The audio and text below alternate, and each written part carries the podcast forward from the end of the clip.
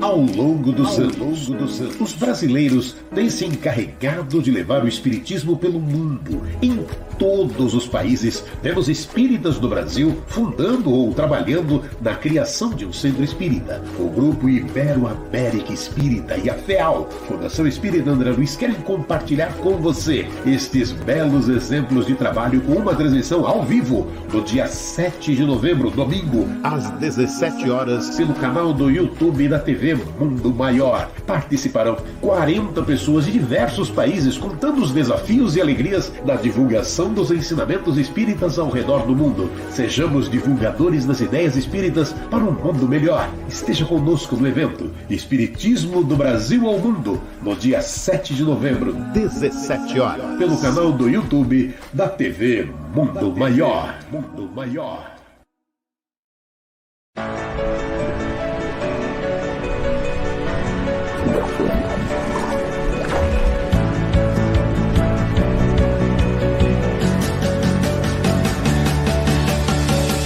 Aí, pessoal, jovens de todos os tipos de corpo e de alma, estou aqui para convidar vocês para o programa Jovem, que ocorre todas as terças às 20 horas, com muita reflexão, diversão, convidados, roda de conversa e bate-papo de qualidade. Espero vocês!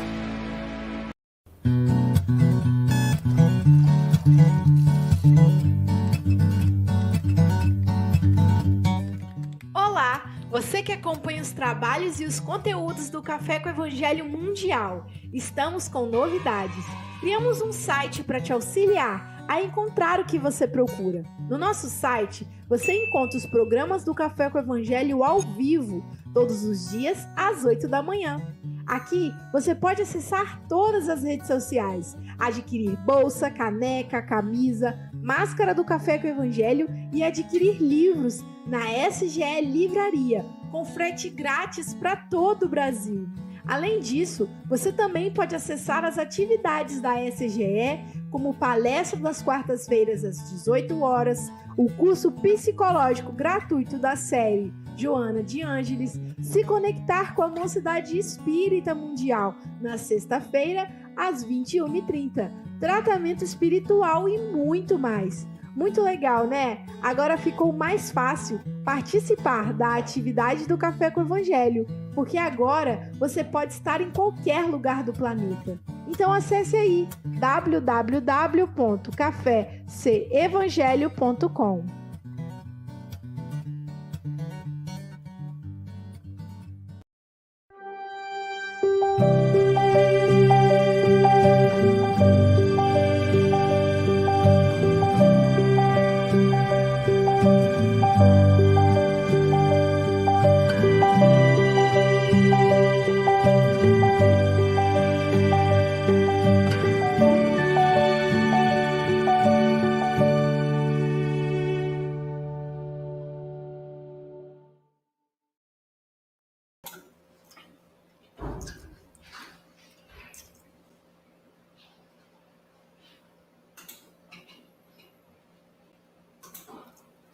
Bom dia, boa tarde, boa noite. Aqui estamos com mais um café com Evangelho Mundial. Que dia é hoje? 5 de novembro de 2021. Silvia Freitas. Sextou!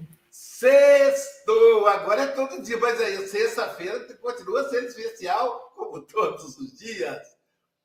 Sextou! E para começar o Café com o Evangelho Mundial em alto estilo, nós vamos apresentar para vocês a nossa equipe.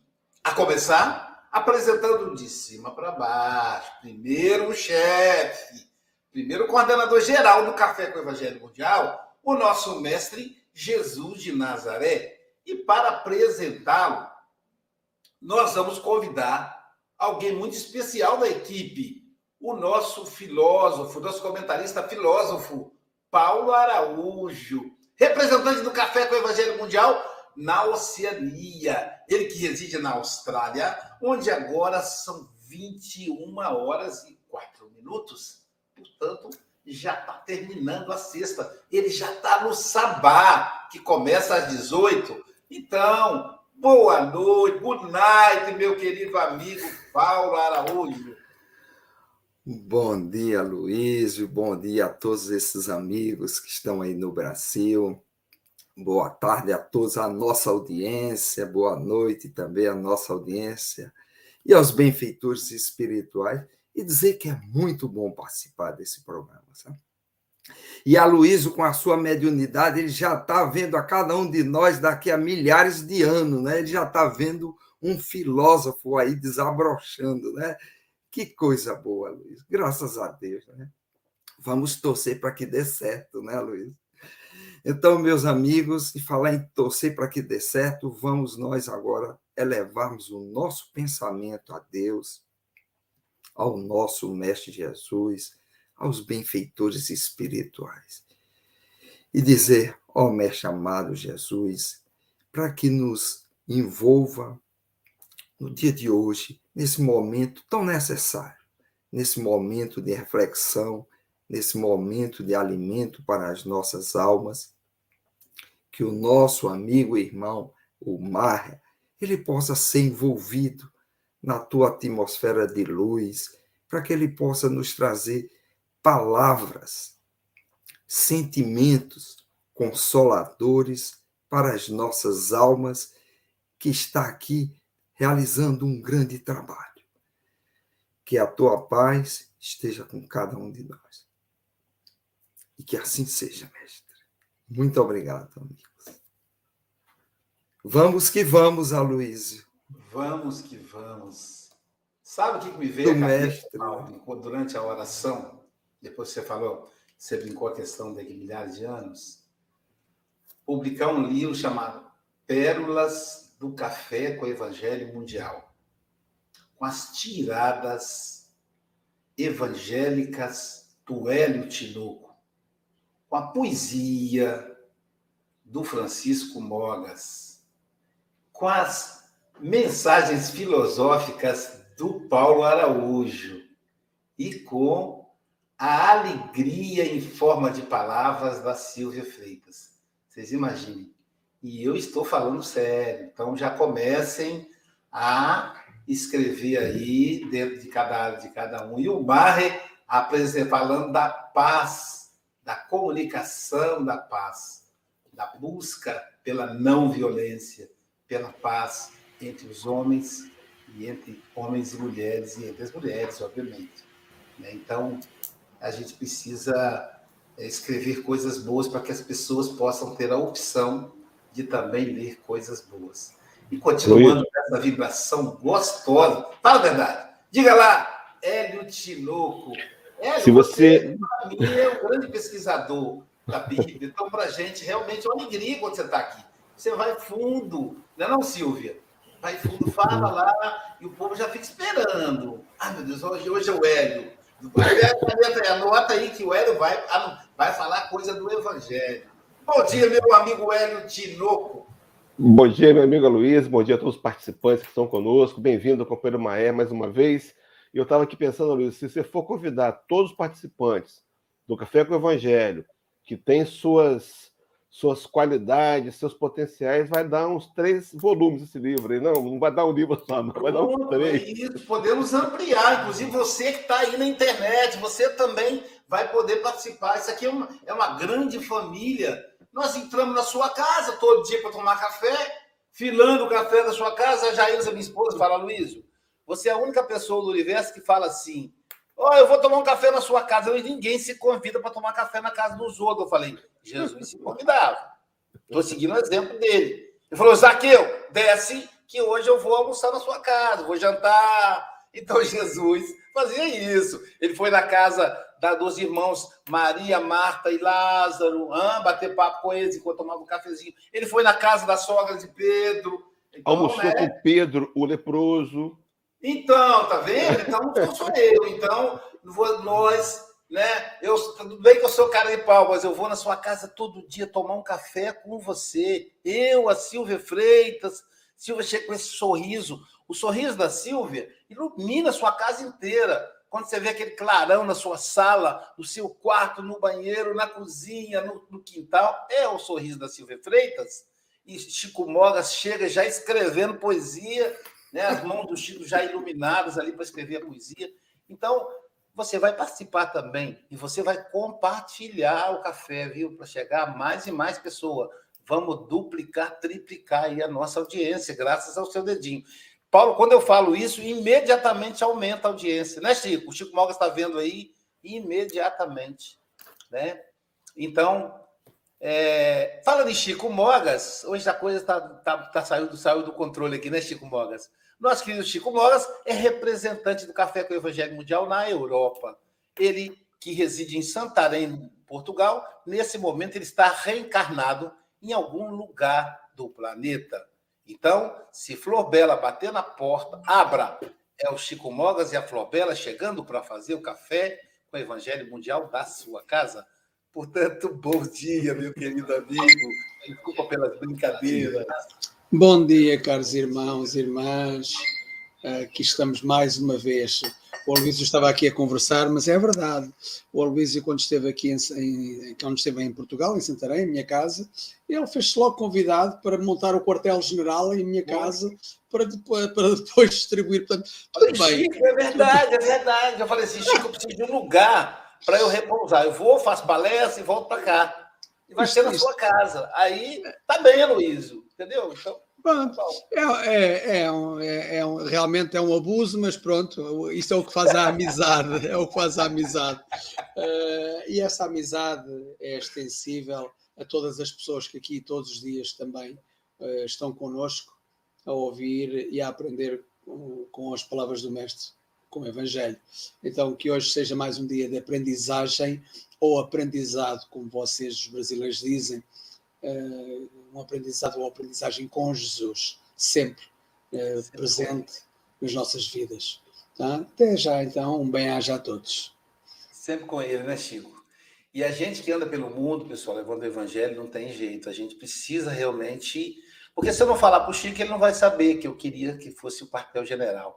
Lá em, na Suíça tem o Aires, é português também, é o QG. Ali eu vou para a Alemanha, para a França, é, para Liechtenstein, um país pequenininho. Eu rodo por ali tudinho. A própria Suíça tem a Suíça francesa, Suíça italiana, Suíça alemã, e eu fico na casa do Aires, em Zurique. E é assim que eu faço. Né? E aí, quando eu vou para Porto Alegre, eu fui na casa de um companheiro ali, eu rodo, faço palestra em Gramado, Canela, em todo lugar. Então, é assim. E Jesus fala: se você bater na porta e a pessoa abrir, você fala, Deus seja nessa casa. Eu digo isso, Deus seja na sua casa. E aí Jesus disse: se não te abrir, bata a sola das sandálias, não guarde mágoa, vai embora e outra porta vai te abrir, né? E aí eu preciso falar, né, Paulo, daquela pessoa que nasceu no meio do carinho, por isso que tem esse lindo sorriso. Ela nasceu na cidade de Ubá e lembra, eu não posso falar essa palavra que me lembra Manga Ubá. Dizem que está no tempo, ainda bem que eu vou passear em Ubá daqui uns dias Silvia Freitas, bom dia, querida amiga. Bom dia, queridos. Bom dia, boa tarde, boa noite aqui os meus amigos da janelinha. A vocês que nos escutam pelas rádios ou pela internet, recebam de amor, né, para a gente seguir junto nessa jornada, porque certamente hoje o Evangelho vai trazer para a gente grandes reflexões na voz do nosso querido Maher. E também aqueles que vão celebrar a vida aniversariando hoje. Né? Então, um grande abraço a todos vocês. É verdade, é verdade. E a nossa cereja do bolo hoje é o nosso querido Maher. Né? É, Maher já, já está vinculado, já assinamos a carteira dele aqui no Café com o Evangelho Mundial. E aqui não tem, não, não tem nem fundo de garantia, porque não tem demissão. O cara é, está efetivo. É igual aquele funcionário público concursado aqui no Brasil. Se bem que o funcionário público concursado tem direito à aposentadoria, que nem aposentadoria, nem demissão, nem aposentadoria. Daqui a alguns anos eu vou encontrar um, um Mar no Umbral e falar: Ei, Mar, estou convidando você para fazer o café com o Evangelho aqui no Umbral, vamos lá? E aí ele falou que está tudo bem, que já está. Ele não quer ir para o céu, não, porque o céu é muito parado. Bom, boa noite, meu querido Mar. Boa noite, queridos. Bom dia, boa tarde para todos vocês. É, eu sempre costumo dizer que é uma alegria estar reunido em nome de Jesus, né? E o Aloysio fazia uma referência tão importante, é que Jesus como um judeu, que são primo dos árabes, eles não precisam ser convidados, eles se convidam. Porque ao se convidar para ir na casa do outro, o outro tem o sagrado direito de dizer: hoje eu não posso te receber. Mas você não dá a oportunidade do ressentimento de não ser convidado. Então, para não atribuir a responsabilidade ao outro, você vá ao encontro dele e respeita o direito dele de não poder te receber. Então, o, a coisa boa de ter amigos, que são amigos de Jesus, é que a gente tem alegria. Agora, a coisa difícil de ter amigos uh, espíritas é que você arruma uma encrenca com eles para a eternidade, não tem saída, eles vão te achar em algum canto do universo. Sim. Então não tem saída, coisa boa estar com vocês, viu, meus irmãos? Muito obrigado pelo singelo convite. O meu amigo, fiquei até emocionado agora. Vamos falar, Jair, você tem que assistir o Café com o Evangelho de hoje então, para saber por que, que eu me convido. E é verdade, né? Porque se eu não me convido, a Silvia não me convida. Aí eu vou dizer, poxa, a Silvia não me convida. Não, não, aí eu me convido. E se ela não puder, tá tudo certo. Tá, tá tudo, tudo bem, né? E é muito bom falar de Jesus, é muito bom falar em Jesus, é muito bom falar em nome de Jesus. É muito bom. E, claro, a minha voz não é tão bonita quanto a da Silvia Freitas, e é ela que vocês vão ouvir agora na leitura da lição. Vamos lá. Nosso querido Maher falará para a gente da lição 28 do livro Caminho, Verdade e Vida. Escritores. Guardai-vos dos escribas, que gostam de andar com vestes compridas. Jesus. Está em Marcos 12, 38. As letras do mundo sempre estiveram cheias de escribas, que gostam de andar com vestes compridas. Jesus referia-se não só aos intelectuais ambiciosos, mas também aos escritores excêntricos, que, a pretexto de novidade, envenenam os espíritos com as suas concepções doentias, oriundas da excessiva preocupação de originalidade. É preciso fugir aos que matam a vida simples. O tóxico intelectual costuma arruinar numerosas existências. Há livros cuja função útil é a de manter aceso o archote da vigilância nas almas de caráter solidificado nos ideais mais nobres da vida. Ainda agora, quando atravessamos tempos perturbados e difíceis para o homem, o mercado de ideias apresenta-se repleto de artigos deteriorados pedindo a intervenção dos postos de higiene espiritual. Podereis alimentar o corpo com substâncias apodrecidas? Vossa alma, igualmente, não poderá nutrir-se de ideias inferiores na base da irreligião, do desrespeito, da desordem, da indisciplina. Observai os modelos de decadência intelectual e refleti com sinceridade na paz que desejais intimamente. Isso constituirá um auxílio forte em favor da extinção dos desvios da inteligência.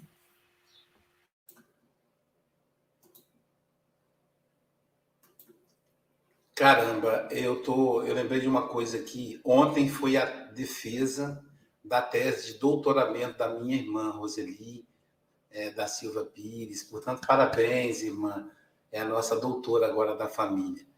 E, e eu assisti uma frase tão bonita a, a cinco pós-doutores da banca, né?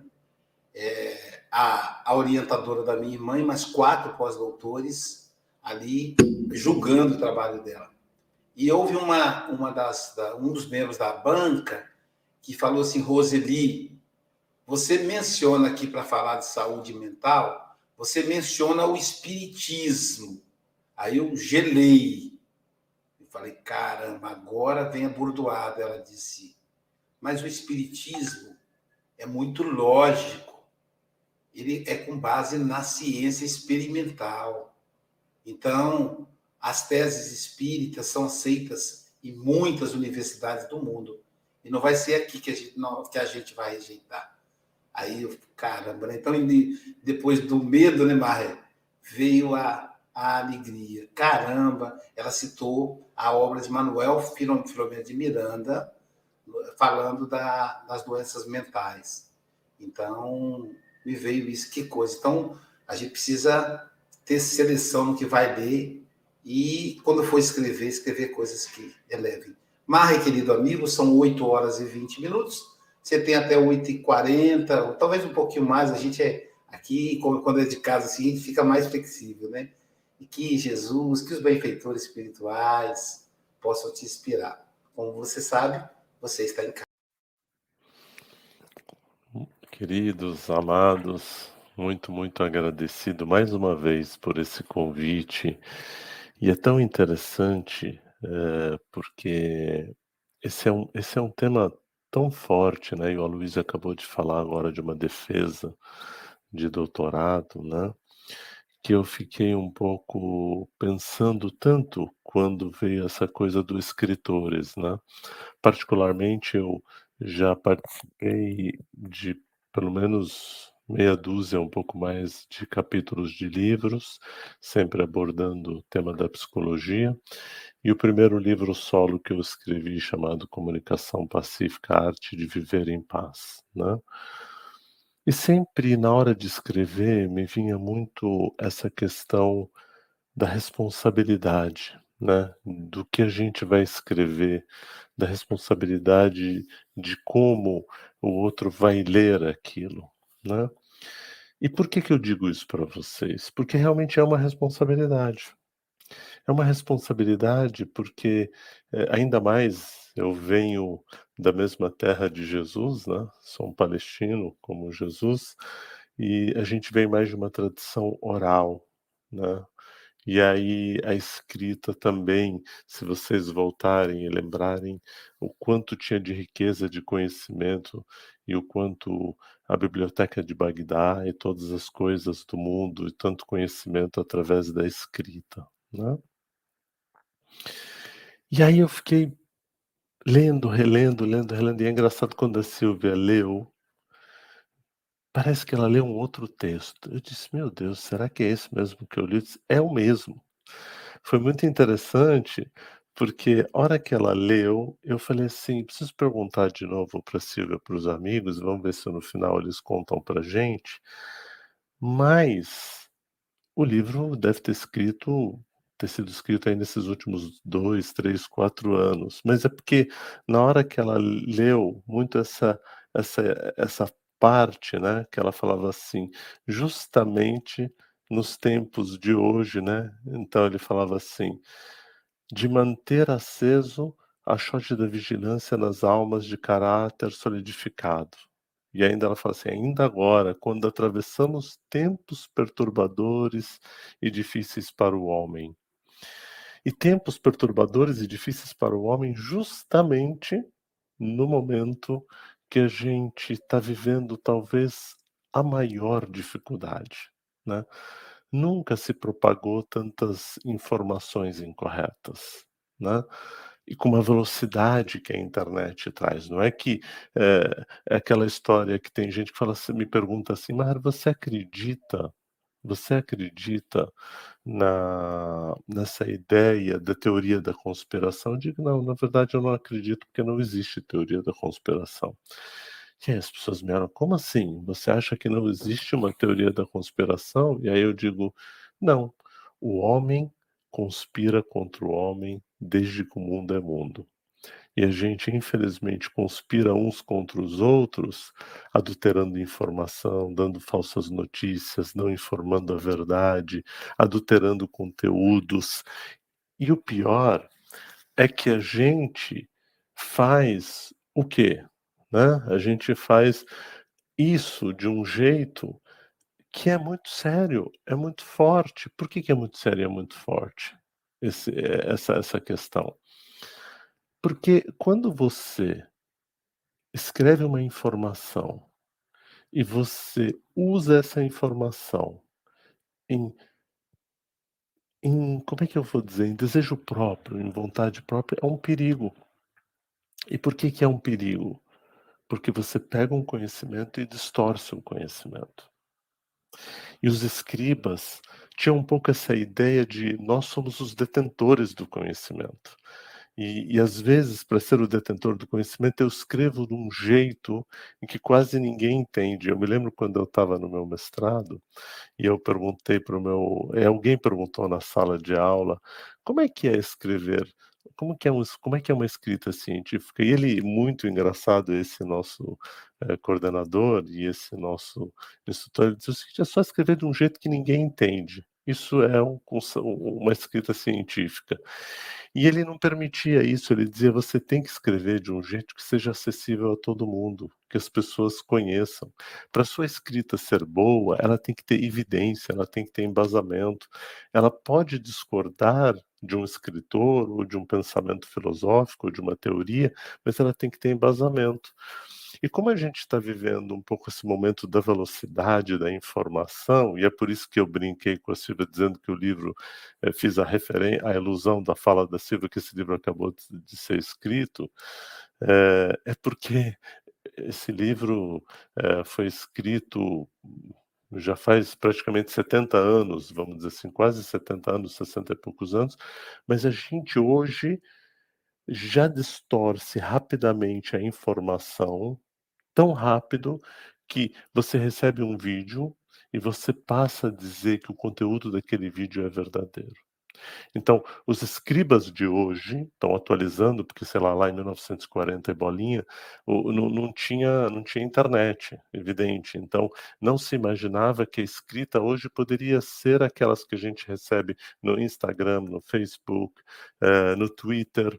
E o interessante é que a gente recebe a informação, às vezes até com uma escrita que diz o seguinte: Machado de Assis, ou Francisco Cândido Xavier. E a gente toma aquela escrita como verdade, sendo do Francisco Cândido Xavier ou de Cora Coralina, sem sequer questionar, sem sequer investigar se essa informação é verdadeira ou não. E aí isso é um perigo, porque eu pego lá aquela informação na minha rede e saio distribuindo nos meus grupos. E são grupos pequenos, mas são vários, né? E aí fica um pouco essa ideia de que aquilo é uma verdade. Quantas vidas a gente não destrói com uma informação mentirosa? Quanto pânico a gente não causa com uma informação mentirosa? Quantos julgamentos contumazes não fazemos com informações não verdadeiras? Né? Então, é o convite deste evangelho, deste café com o evangelho de hoje, é um pouco para que a gente tenha o quê? O qual é o pedido que eu tenho para vocês? O pedido que eu tenho para vocês é lucidez.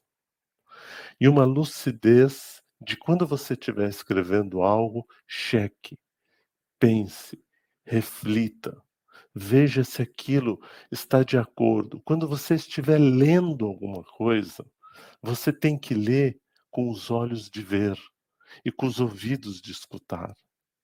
Você tem que ter todo o cuidado do mundo para você não adulterar aquele conhecimento. É tão interessante que eu lembro que quando saiu o livro Memórias de um Suicida e as pessoas em pânico, né? Um monte de gente, meu Deus, que loucura, que é isso? Aí eu disse, olha, presta atenção. Ah, mas está escrito no livro, diz, mas é Memórias de um suicida. Cada experiência humana é uma experiência única. Não esqueçam de que Deus é clemente, de que Deus é misericordioso, de que, de que Deus só nos quer bem de que Ele é clemente e que Deus jamais vai nos imputar a sofrimento desnecessário. Então, a gente pega um conhecimento e, e sai desesperado com aquilo, ao invés da gente dizer assim: espera um pouco, deixa eu ouvir. Então, serve para o conhecimento, vamos dizer assim, científico, mas também serve para o nosso conhecimento evangélico. Então, vocês querem ver como é um problema e o meu amigo meu amigo português vai dizer isso, né? Ele sabe disso. A palavra traduzir vem do verbo trair. OK? Então, olha o perigo quando você pega um texto e você só de traduzir e longe de mim, até porque eu não tenho nenhuma evidência de dizer que esta tradução tinha qualquer intenção, mas olha o perigo se você faz uma tradução sem uma boa reflexão. Então, tem uma frase que é atribuída a Jesus que diz assim: Eu sou o caminho, eu sou a verdade, eu sou a vida. Ou seja, se eu sou o caminho, eu sou a verdade, eu sou a vida, e ninguém chegará ao Pai a não ser por mim. Mesmo que você não entenda de línguas, não parece muito coerente com Jesus trazer um pronome, né? trazer isso para a primeira pessoa dizendo eu sou. Né? É, e aí é interessante porque quando você vai na origem, que vocês vão chamar de aramaico, mas é o árabe rudimentar, né? Quando você vai buscar, você vai ver que no árabe não tem verbo ser estar. Então, se não tem verbo ser estar, complica um pouquinho ele dizer eu sou. Agora vamos tirar o verbo ser estar. E vamos dizer assim, eu caminho. E o árabe tem essa coisa de usar uma palavra e depois repeti-la. Eu caminho. Eu caminho na verdade, eu caminho na verdade na vida. E todo aquele que caminha na verdade na vida, ao Pai chegará.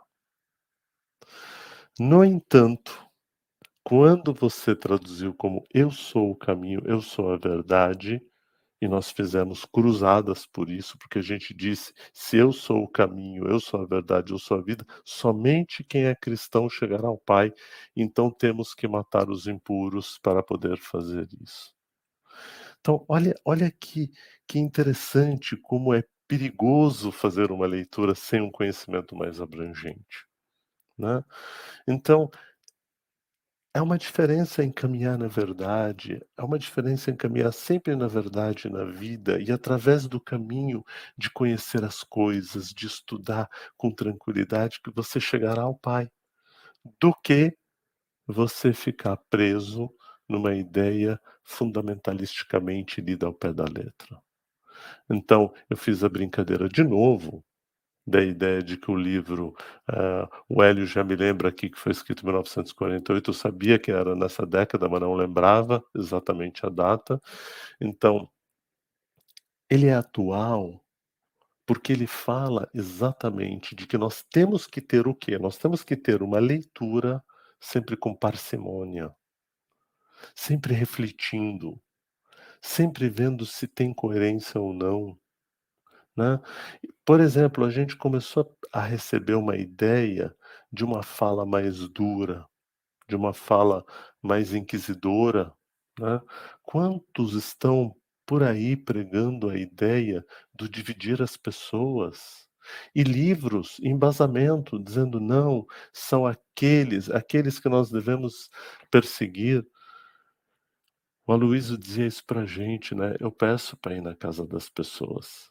Jesus vivia com todas as espécies, aqueles que eram excluídos, aqueles que eram minorias, aqueles que não eram amados.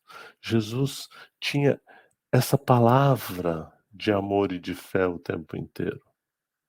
Então, queridos, vamos pensar numa coisa interessante. Toda vez que você ler alguma coisa em nome de Jesus, que prega qualquer ato de violência, não pode ser Jesus. Jesus só pediu para a gente se amar.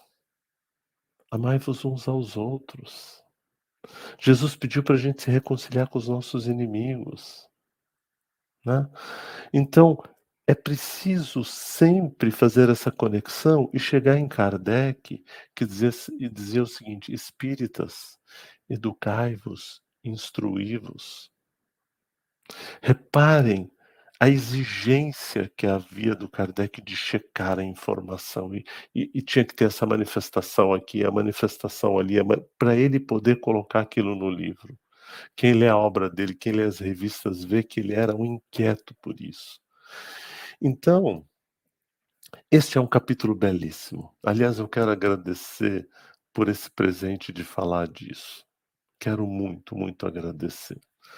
Porque eu tenho tido uma preocupação com como desconstruir estas ideias, estas leituras, estes pensamentos separatistas.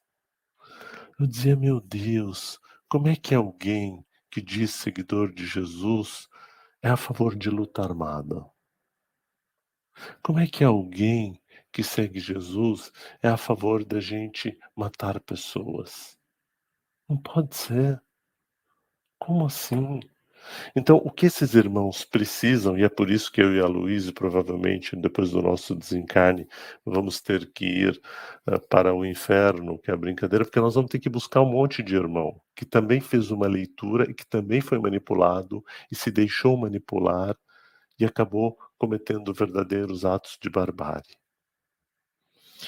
Então, a verdadeira guerra santa não tem armas a guerra santa é aquela que inclui a todas as pessoas. É aquela que não importa de que gueto, não importa de que religião você vem. O que importa é que você tem aquele brilho daquela luz que só pode ser Jesus. Né? Quando o autor diz: Luz que ilumina meus olhos e me ajuda a seguir. Essa luz só pode ser Jesus. Então, de novo vou agradecer pelo capítulo, de novo vou agradecer da gente falar sobre o tema. Para quê? Para a gente começar a refletir um pouco mais sobre tudo que a gente lê. É melhor negar dez verdades do que aceitar uma mentira. É verdade, é melhor. Não sei. Então, por exemplo, o Brasil foi acometido por essas loucuras, né? Essas informações que faziam a gente ter que responder de qualquer forma, qualquer coisa. Não, você viu, e era assim que a gente recebia a informação. Você viu que absurdo que fizeram? Você viu? E a gente precisava olhar e ver se aquilo era coerente. Tudo, como dizia Paulo, né? Tudo me é lícito mas nem tudo que é lícito me convém. Me convém, é lícito eu pegar um livro, adulterar a informação e sair por aí espalhando mentira? É lícito, você pode fazer isso. Até que a lei te pegue, a lei dos homens talvez demore muito, porque a bomba já foi solta. As pessoas já acreditaram naquilo. É lícito, mas será que convém? A responsabilidade maior é de quem emite a mentira. Mas não menos responsável somos nós de ler e questionar. E dizer, mas será que é isso mesmo? Né? Quantas frases atribuídas a Carlos Drummond de Andrade, Cecília Meirelles. Né? Esses dias me mandaram um texto e disseram Shakespeare. Mas Shakespeare não escreve desse jeito. Não pode ser. Entende? Então, e às vezes a gente acha que está tudo certo, porque às vezes, nossa, mas foi o Maher que falou, nossa, porque foi o Paulo Araújo que falou, nossa, porque foi o Francisco que falou, nossa, porque foi o Hélio. Não importa, foi a Silvia que falou, não importa que ele falou. Até porque, mesmo que eu receba uma mensagem do plano espiritual, lembrem que toda mensagem ela é anímica, e espiritual. Então, ela passa pelo meu filtro anímico. E muitas vezes o meu filtro anímico também traz a mensagem de acordo com o que eu estou vivendo naquele momento. E muitas vezes, pela minha invigilância, eu posso usar a mensagem para justamente cutucar aquele amigo que eu estou com ele meio atravessado. Né? Isso é só para contar assim em geral, porque nós, graças a Deus, eu tenho certeza que nós aqui espíritas já não falamos, não fazemos mais isso. Eu tenho certeza que todos que estão aqui com a gente, todos que estão assistindo não fazem mais isso. A gente não fala mais mal das pessoas. A gente agora pergunta para as pessoas, né? Então, eu, eu, eu esse, te esse texto é muito complexo porque ele fala de uma série de coisas que a gente precisa pensar, que não é só ficar no livro, porque hoje é o vídeo do WhatsApp, hoje é o vídeo do Facebook, Hoje a informação rápida é o Twitter que você recebe. Então, hoje a gente tem que ter uma capacidade de filtrar e de pesquisa mais rápida. Antes de simplesmente pegar aquela informação e fazer um compartilhamento dela. Então, meus amigos, eu não quero passar do tempo em respeito a vocês que estão assistindo, mas eu quero deixar uma mensagem muito importante para vocês.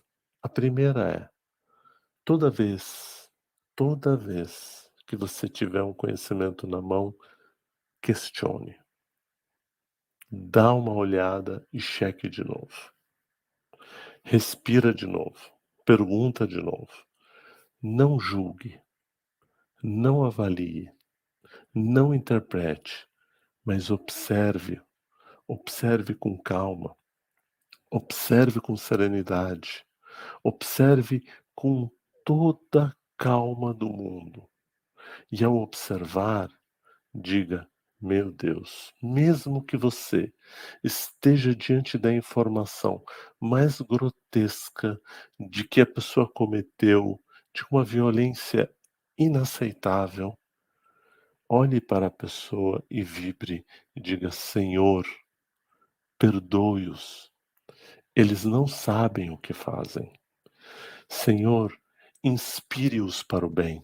Senhor, ilumine-os para que eles possam enxergar o equívoco que eles estão cometendo.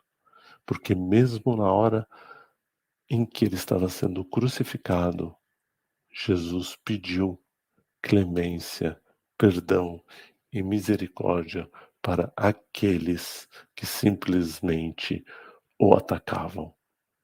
Então, meus amigos, mesmo tudo que eu disse hoje, questionem, reflitam, pensem, pensem se eu não fui inadequado, pensem se eu não usei palavras que ofenderam alguém. E diante disso, fica a todos que estão assistindo isso o meu pedido de retratação. Caso na melhor das intenções de passar uma mensagem, eu tenha ofendido qualquer um de vocês. Eu tenha usado uma palavra, uma expressão que tenha te constrangido ou te deixado numa posição de humilhação. Se eu fiz, em nome de Deus o clemente, o misericordioso, generoso e bondoso, fica meu pedido de retratação. Se eu não fiz, que Deus nos ilumine para que a gente somente reproduza o bem, a paz e o amor. E que Deus nos ajude a nunca mais apontarmos o dedo para o irmão que está em dificuldade. Muito obrigado, meus queridos, e que Deus ilumine a todos vocês, e que Deus também me ilumine nos meus momentos de julgamento, nos meus momentos de fraqueza e nos nossos momentos em que falhamos durante a caminhada. Muito obrigado, meus irmãos do Café com o Evangelho, pelo singelo convite e devolvo aí para vocês continuarem. Muito agradecido. Gratidão.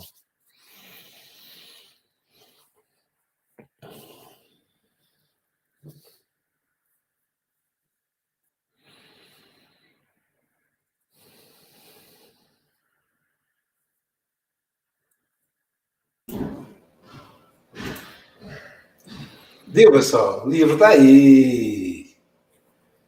Muito obrigado, meu amigo. Eu olhei aqui pela Amazon, mas se tiver mais alguma, alguma instituição que, que faça o encaminhamento, a livraria da, do Café com o Evangelho, a livraria da SGE, está à disposição aí para distribuir o livro, o, o livro do Marre, né? Com esse título, caramba, né? Vou colocar aqui de novo, vai ficar a letra atrapalhando, mas ó. Maher Hassan Musler. Comunicação Pacífica, a arte de viver em paz. Unamalé Editora. É, exato. É, Humanos, a Humanos Editora. É. Humanos Editora. Exato. exato. Paulo Araújo, suas considerações. Olha, foi muito bom ouvir o Maher E ele, quando se desculpou aí, pedindo se disse alguma palavra, né? Que fosse ao encontro. E eu lembrei de Emmanuel, parafraseando Emmanuel, Emmanuel disse: se eu disser alguma coisa diferente de Jesus e de Kardec, esqueçam o que eu disse e sigam Jesus e sigam Kardec. Isso vale para todos nós, né? Porque a nossa imperfeição está em todos os nossos atos, na nossa fala, e é normal que isso aconteça. E o Maia colocou muito bem, né? Hoje essa comunicação, quando vem, faz parte. Aí eu vejo que é uma prova, sabe, Maia? Nós estamos sendo submetidos, mas diz que a boca fala o que está cheio o coração. Eu fico pensando, se eu for um psicólogo, eu vou gostar mais de tratar aquele mentiroso ou aquele que tem introspectivo, que nem fala. Eu digo, meu amigo, fale qualquer besteira, discuta, brigue, mas viva. Samar, eu acho que nós estamos doentes da mente. E nesse momento, você veja que a depressão silenciosa. E a gente percebe, olha, vá lá nas redes sociais, minta muito, mas não fique depressivo, nem cometa suicídio. Então, muitas vezes, eu, eu sei que a gente às vezes passa uma mensagem para aqueles que não estão vivendo esse momento, sabe? Mas existem aqueles que dizem, eu só sei mentir. Então, continue fazendo isso, meu amigo. Porque um dia você vai se cansar de mentir, vai se cansar. E sabe quem? Um dia a gente vai chegando, vai, rapaz, eu já menti tanto. É aquele contador de piada que ele já não tem mais criatividade. Ele agora já não tem mais novidade, né? Então, a gente tem que pensar nesses também. Então, eu estou levando, aqui essa voz para aquele que ainda não sabe fazer certo. Certa vez ouvi Haroldo, Haroldo Dutra desculpe, dizer: Nós somos abelhas que ainda não sabemos fazer mel. Aí o que é que ela faz? Ela só faz a ferroada, né? Você vai lá e ela, você vai atrás do mel e leva uma ferroada, né? Então, tem muitos amigos nossos todos nós ainda vivendo nessa, nesse ponto. Então, que cada um leve, veja o que é que pode fazer melhor, mas se não puder fazer melhor, continue sabe, fazendo do seu jeito. Porque eu acredito que aquele que não está fazendo certo, sabe, é aquele nosso amigo que ele precisa dar um salto muito longo. Aí o que, é que ele faz? Ele tem que tomar, ele tem que andar para trás para pegar impulso. Aqueles que estão fazendo errado, na verdade, eles estão pegando impulso para dar um salto alto. E você está olhando e diz, ele está indo em sentido contrário. Não, meu amigo, aí chegou a hora que ele vai dar um salto. É assim que os benfeitores traz o líder dos dragões e converte. Veja, e você diz, esse é o pior, ele é o que vai primeiro dar o salto. Então, que a paz do nosso Mestre Jesus esteja com cada um de nós e vamos nos preparar para darmos o nosso salto. Talvez um pé para trás, um pé para frente e sempre andando. Né? Muita paz. Muito obrigado, Marra. Essa lição realmente é muito profunda e faz, nos faz fazer grandes viagens. Silvia Freitas, Silvia está fazendo aí psicanálise, né, Silvia?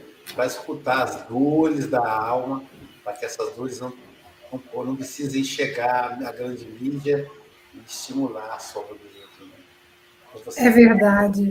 Olha, eu vou plagiar aqui, a Aventina falou, Maher, pode ultrapassar o horário, eu, eu autorizo, eu deixo. E aí é uma delícia te ouvir, a gente nem percebe o tempo passar. E tanta coisa bacana, né, que eu anotei aqui quando você vai falando.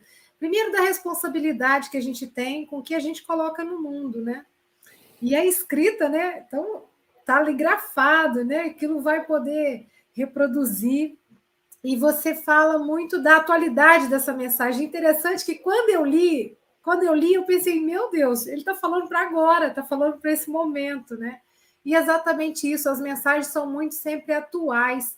Talvez porque, como Paulo fala, né, a gente está aprendendo e aí as, elas vão se repetindo até que a gente fique com elas bem fixas no coração a ponto de praticar no nosso dia a dia, né? E que lindo quando você pede lucidez, porque é, é realmente a lucidez, é o estar no presente, é observar sem julgar, né? E, e, a comunicação não violenta traz muito isso, né? Porque quando eu julgo, aquilo já está carregado e eu já me fecho, né? Já estou julgando, já estou fechado. Eu não consigo aprender com o ponto de vista do outro. E, e até o nosso café aqui é muito rico, né? Você vê, cada um vai falar e, e, cada um vai, vai levar a mensagem por uma ótica, né? E a gente junta tudo, feito uma colcha de retalho e fala: nossa, muito interessante esse ponto de vista, ainda não tinha percebido. E isso é a riqueza da vida, né? A gente vai aprendendo. E Marre, é sempre muito especial quando você vem, porque você traz essa essa segurança, mas também uma frase, uma fala tão amorosa, né? E isso é muito envolvente. Então, que Deus te abençoe e que você leve a sua mensagem de paz, de amor, de boa convivência aí pelo mundo afora e que você volte mais vezes aqui para tomar esse cafezinho gostoso com a gente. Agradecido, muito agradecido. Hélio, Hélio Tinoco, suas considerações, meu amigo. Então, meus irmãos, o Mar foi muito, muito feliz, né? Muito feliz nas colocações. E eu fiquei lembrando assim, é, não falta para gente conhecimento, não falta caminhos a seguir, não é? Você pode pegar vários pensadores, você pega Sócrates, por exemplo, as três peneiras socráticas, né? Você precisa passar os assuntos, a informação para tocar adiante. Dia disso eu fazia uma palestra, levei um amigo comigo, falava sobre maledicência, faz algum tempo. Aí ele dizia, eu no final falei aquela frase, aquele provérbio chinês que diz que três coisas não podem voltar atrás, não é? é a flecha lançada, a oportunidade perdida e a palavra falada. Aí no final da palestra ele brincou comigo e falou assim: não, ele não é mais quatro, não é três mais não, são quatro agora. Falei, mas quais são? Ele disse: a, a, a flecha lançada, a palavra dita, a oportunidade perdida e o e-mail enviado. Depois que a gente coloca na, na, rede social, não tem mais como controlar, aquilo não volta mais atrás, não é? Então, repensar a nossa responsabilidade, a nossa lucidez. Paulo de Tarso nos orientaria a examinar tudo, e examinar requer cuidado, atenção, examinar tudo e reter o que for bom. Fica para mim o que é bom. E qual é o crivo? Para a gente poder não delongar muito. O crivo. A verdade, a obra de Kardec, o eixo kardeciano. E no segundo momento, talvez até antes do primeiro, o amai-vos uns aos outros de Jesus. Então a questão é: o que eu estou compartilhando, que eu estou curtindo e compartilhando, muitas vezes impensadamente. Jesus faria isso no meu lugar? Ele, ele faria isso? É uma atitude de amor? Se não é, meu irmão, a coragem, sabe o quê? É vencer a nossa índole ainda, ainda assombrosa e não compartilhar. Dar aquela coceira no dedo, mas eu não vou compartilhar. Eu queria concluir só com uma leitura do, da conclusão do Evangelho, conclusão do Livro dos Espíritos, item 9. Meus irmãos, olha que texto lúcido do, do Santo Agostinho. Vou ler porque depois ainda falta o, o ainda falta o Francisco e falta o Luiz, né? Quereis saber sobre a influência de que espíritos estão as diversas seitas que entre si fizeram partilha do mundo? Julgai-o pelas suas obras e pelos seus princípios. Jamais os bons espíritos foram os instigadores do mal. Jamais aconselharam ou legitimaram o assassínio ou a violência. Jamais estimularam os ódios dos partidos, nem a sede das riquezas e nem das honras, nem a avidez dos bens da matéria os que são bons, humanitários e benevolentes para com todos. Esses, os seus prediletos e prediletos de Jesus, porque seguem a estrada que este lhes indicou para chegarem até ele. Nenhuma violência, nenhuma agressão, nenhum mal deveria estar presente naquilo que escrevêssemos ou naquilo que disséssemos. Obrigado, querido companheiro Maia. Deus abençoe você na sua caminhada aí a todos nós. Obrigado, querido. Linda reflexão. Francisco Mogas, suas considerações? Uh, já não é novidade nenhuma que nós gostamos muito de ouvir o Maier. Agora, uh, eu acho que ele está convencido que nós escolhemos a, escolhemos a, lição, a lição de propósito para ele. Pois fica sabendo que já 570 pessoas acharam o mesmo. não é? Com, contigo hoje, são 571 dias de café com o Evangelho, em que uh, quem escolhe não somos nós. Uh, existe, existirá uma razão pela qual uh, a lição encaixa na pessoa certa. Uh, disseste aí algumas coisas interessantes e eu estou a lembrar-me que nós estamos, no, estamos numa época, estes últimos dois anos, essencialmente, uma época em que se ouviu falar aí no Brasil uh, e aqui em Portugal também, não é? Uh, nas fake news, ou seja, nas notícias falsas. Nunca se falou tanto em notícias falsas e as consequências que elas trazem, uh, desde possibilidades dos negacionistas contra, contra a vacina, enfim, quando existem dados estatísticos em países, não é, que com a vacina tinham um determinado número, sem a vacina tinham um número completamente diferente. Dados, mas não, mas as pessoas, infelizmente, a nossa imperfeição leva a que muitas das vezes aceitemos uma, uma mentira uh, e que de, de, tal forma que às vezes a tornamos quase como se fosse uma verdade. Portanto, é, é um pouco isso a, a lição que nos traz e a, a propósito disso, há aqui uma frase que eu acho que é extraordinária, que leva a, a várias interpretações, e, e Emmanuel foi muito inteligente. Diz que o tóxico intelectual costuma arruinar numerosas existências. Ele não diz que são as próprias existências ou as existências, as outras existências, os outros, o, todos aqueles que nos envolvem, não é? Que estão próximos de nós e até neste caso, longe de nós, porque com a internet cada vez estamos mais próximos. É um bocado isso. É preciso ter realmente muita atenção, estar muito atentos. Uh, e para terminar, uh, eu acho que as duas quadras que eu aqui fiz dizem um bocado de respeito precisamente a tudo isto, àquilo que tu disseste. Uma leitura edificante faz toda a diferença. Saibamos, pois, escolher os bons escritores. Há livros tóxicos que são como uma doença, arruinando existências e criando dissabores.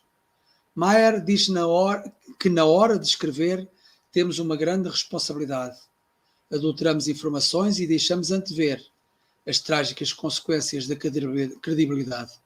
E é isso, é, é realmente as consequências da, da, credibilidade com que as pessoas tomam determinadas informações, essas consequências refletem-se não só na, na, nossa, na nossa existência atual, como nas, futuras, nas nossas futuras existências.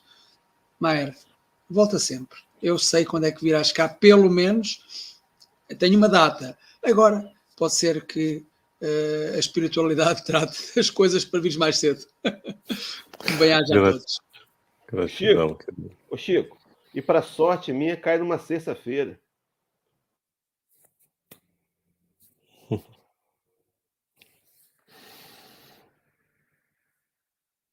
Estou aqui colocando o microfone mais perto, que a gente estava com um barulhinho aqui de ruído, né? Mas é interessante que Jesus fala para guardar, guardai-vos dos escribas que gostam de andar com vestes compridas. A veste é uma um, algo que encobre, que cobre o corpo. Quando ela é comprida, ela cobre ainda mais. Então, talvez ele queira dizer que cobre a verdade. Ela é comprida, então não sobra nada para expressar a verdade.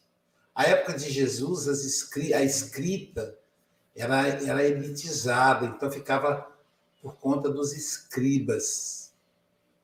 Ela foi democratizada com Gutenberg e mais tarde com as invenções de, de Jobs e Bill Gates. Hoje todos somos escribas. Então a mensagem de Jesus é muito atual por isso. Porque agora você não precisa ter uma formação para ser escriba. Qualquer um escreve. Qualquer pessoa pode escrever livro. Portanto, então, é, na psicanálise tem uma expressão que a gente usa, chama-se deslocamento afetivo.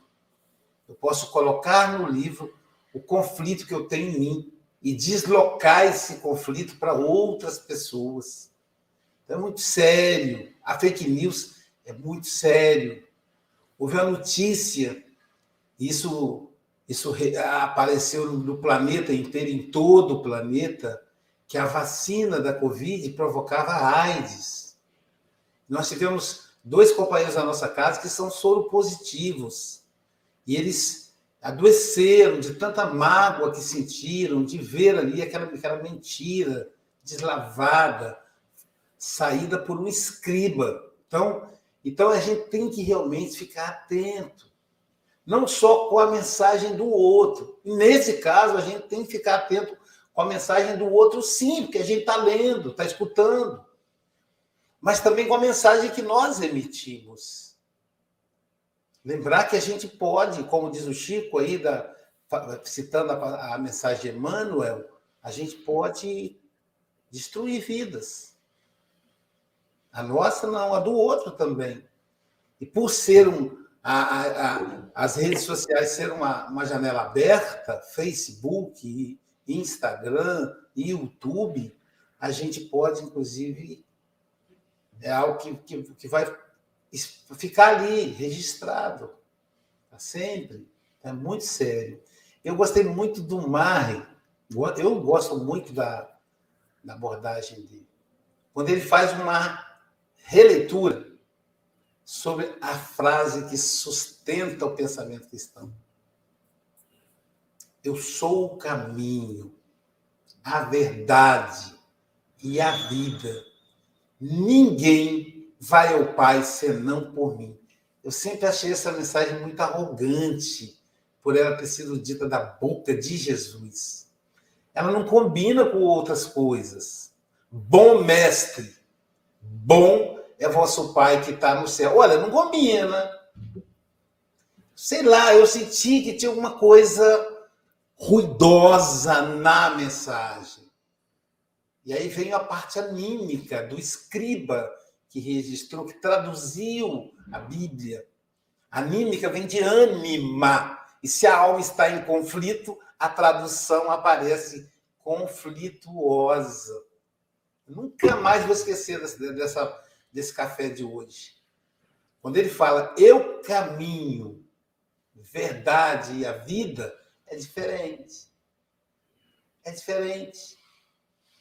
Os cristãos não são a maioria no planeta. Que fique aqui registrado. Nós não somos a maioria.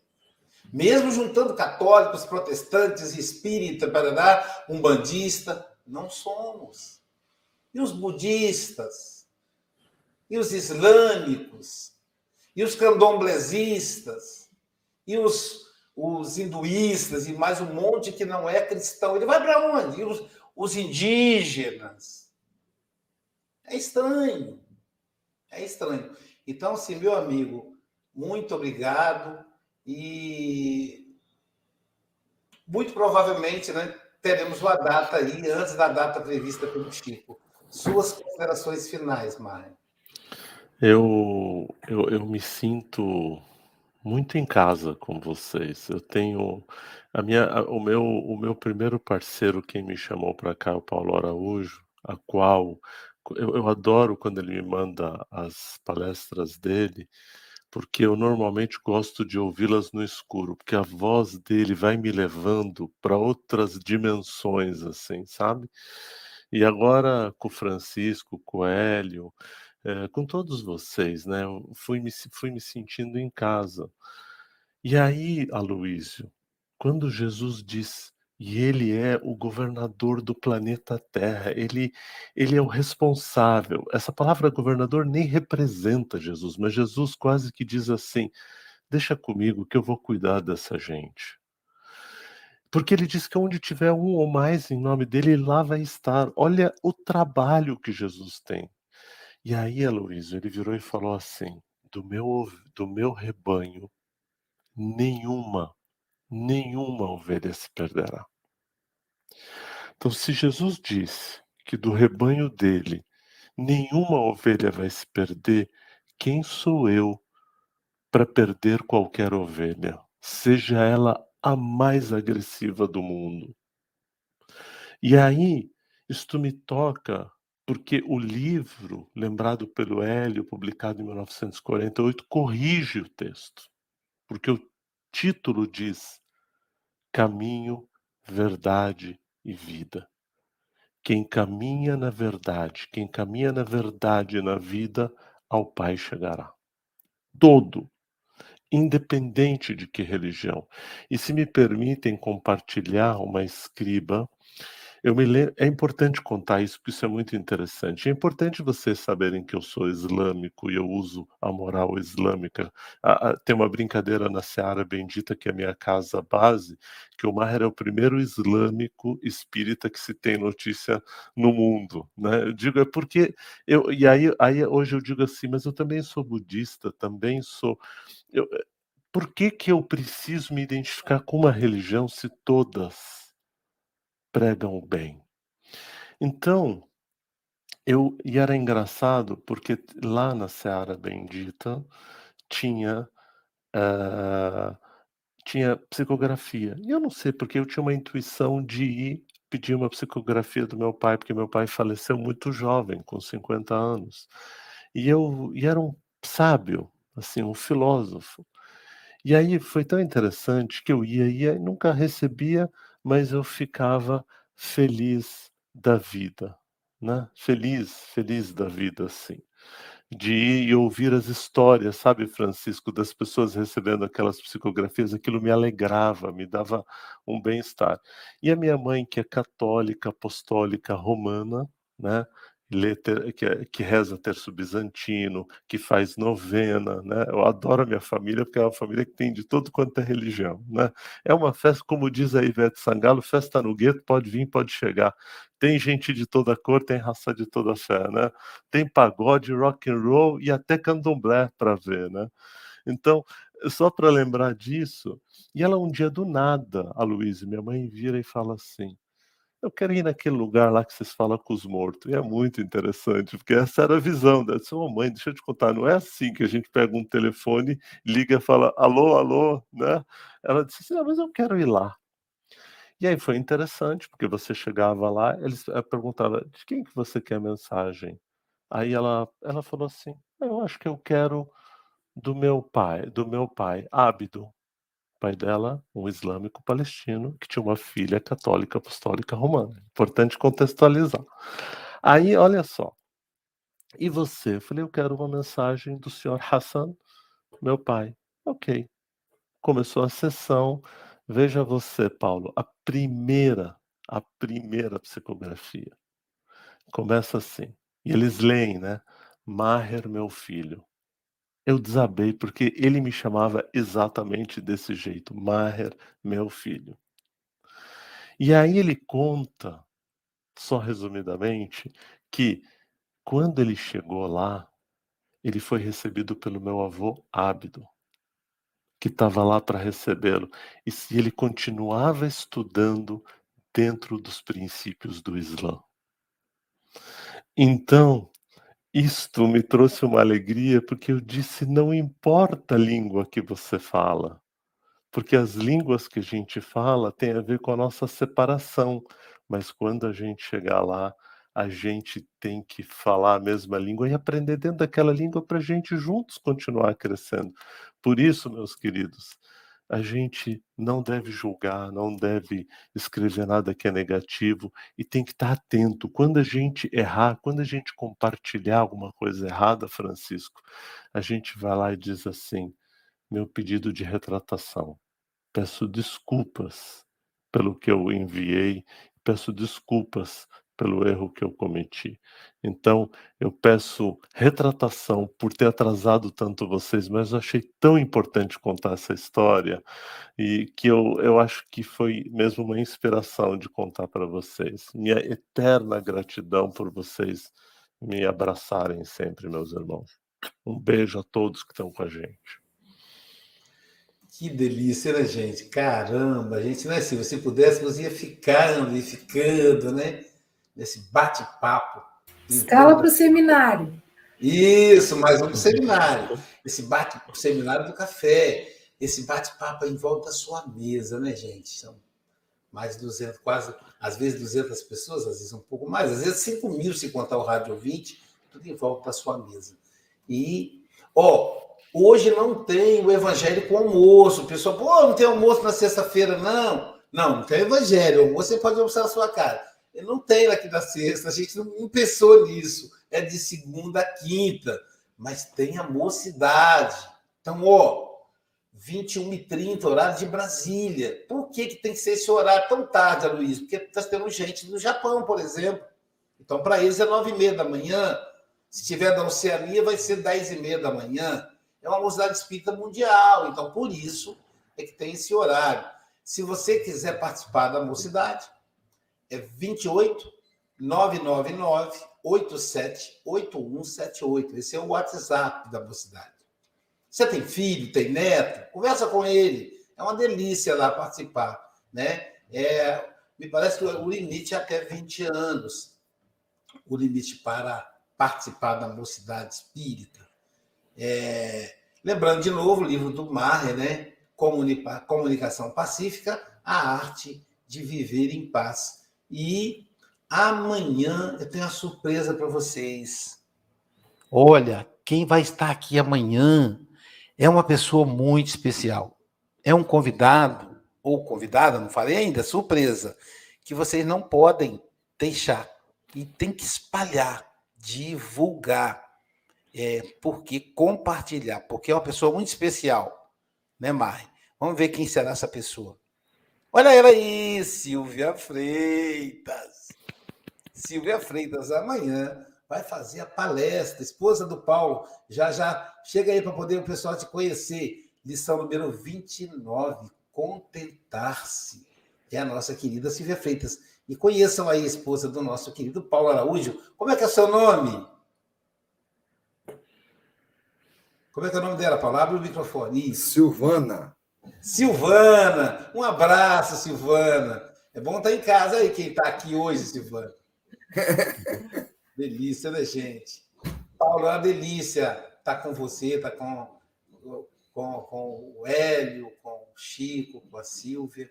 É uma delícia ter, ter o Marre aqui.